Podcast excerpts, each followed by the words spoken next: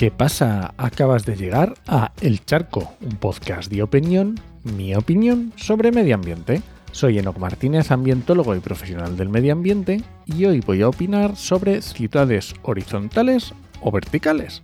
Pero antes, este podcast pertenece a Podcastidae, la red de podcast de ciencia, medio ambiente y naturaleza, y lo puedes encontrar en elcharco.es. No sé si alguna vez te has planteado sobre qué es mejor, una ciudad horizontal o vertical.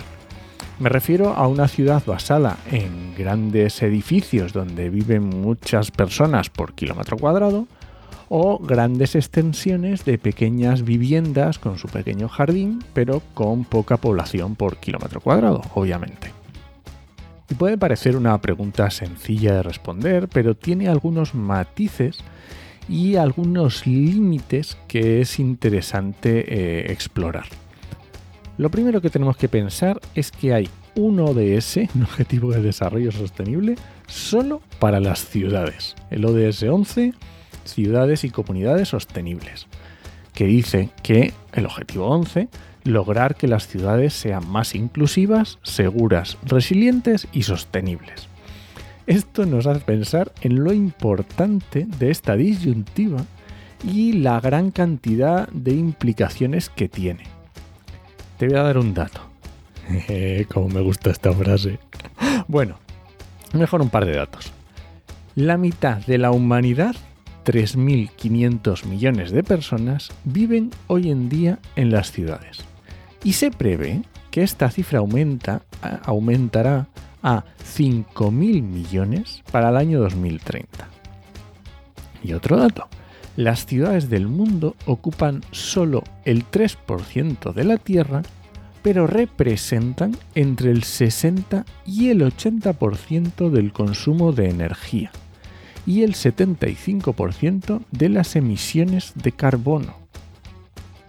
Y además, además de tener un ODS para ellas solas, para las ciudades, tenemos también el marco europeo de referencia para la ciudad sostenible, RFSC por sus siglas. En 2007 se firmó la Carta de Leipzig sobre ciudades europeas sostenibles, que recoge el consenso alcanzado a nivel europeo en estos temas. El RFSC, este, este marco que decíamos, es una herramienta voluntaria que se compone de varios instrumentos, eh, un listado de cuestiones para, digamos, un checklist para autoevaluación de, de las ciudades, del desarrollo, un sistema de indicadores, unos diagramas de sostenibilidad, incluso unas herramientas de intercambio de experiencias y biblioteca de buenas prácticas para que estén al alcance de, la ciudadanía europea y del resto del que lo quiera consultar. Así que esto que estoy hablando no es nada nuevo. Y te dejo bibliografía en las notas del programa para que investigues todo lo que quieras, que hay un montón escrito. Y no he hablado y no voy a entrar en parámetros de sostenibilidad social, solo voy a entrar en parte ambiental, porque el tema en sí tiene mucha amiga. Pero vamos al grano. ¿Ciudades verticales u horizontales? ¿En qué quedamos? Pues la respuesta rápida es que verticales. Pero la realidad es que cada ciudad debe establecer un límite de crecimiento urbano. El límite debe establecerse sobre las bases de un análisis de las sensibilidades ecológicas, la capacidad del medio ambiente, la eficiencia o la productividad de los diversos usos de la tierra, etcétera, largo etcétera. Este límite y estas ciudades verticales ayudan a tener viajes más cortos. Eso quiere decir tener una mayor eficiencia en la infraestructura pública, en todos sus aspectos. Eh, piensa desde menos kilómetros de cañerías y de cables, eh, menores desplazamientos para, proveer esos servicios públicos. Esos desplazamientos que se tengan que dar serán más cortos y van a propiciar viajes eh, andando o en bicicleta más cercanía a esos servicios básicos, como decía en el último episodio sobre las ciudades de 15 minutos. Pero claro, ¿dónde ponemos el límite de estas ciudades verticales? porque a poco que le des un par de vueltas te darás cuenta de que existen límites que pueden llegar a propiciar hacinamiento y, mala salubridad incluso. Entonces llega un momento que tantas personas juntas dificulta el propio acceso sano a los recursos y puede suponer unos impactos sobre el medio que no seamos capaces de revertir o de compensar.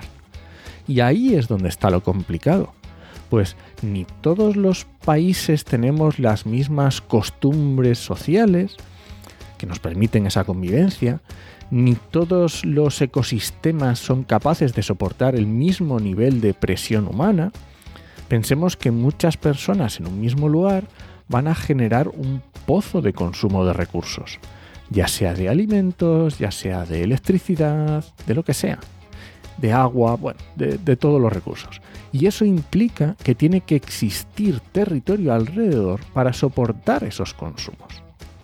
Así que no es tan sencillo establecer esos límites y hay que estudiar muy bien cada caso. Y repito que dejo mucha información en las notas porque hay muchas formas de abordar estos estudios. Y bueno, ya para terminar, si me tengo que mojar, a mi parecer las capitales de provincia en España, fuera de las hiperurbes, Madrid, Barcelona, Valencia, etc., la verdad es que tienen un tamaño que a mí me parece muy adecuado para la vida y para la sostenibilidad. Aunque quizá tendrían que ser un poco más verticales y a lo mejor conseguíamos menos impacto. Y bueno, este ha sido el charco de esta semana. Si alguien te pregunta, no lo dudes. Te lo dijo en HMM. ¡Nos escuchamos!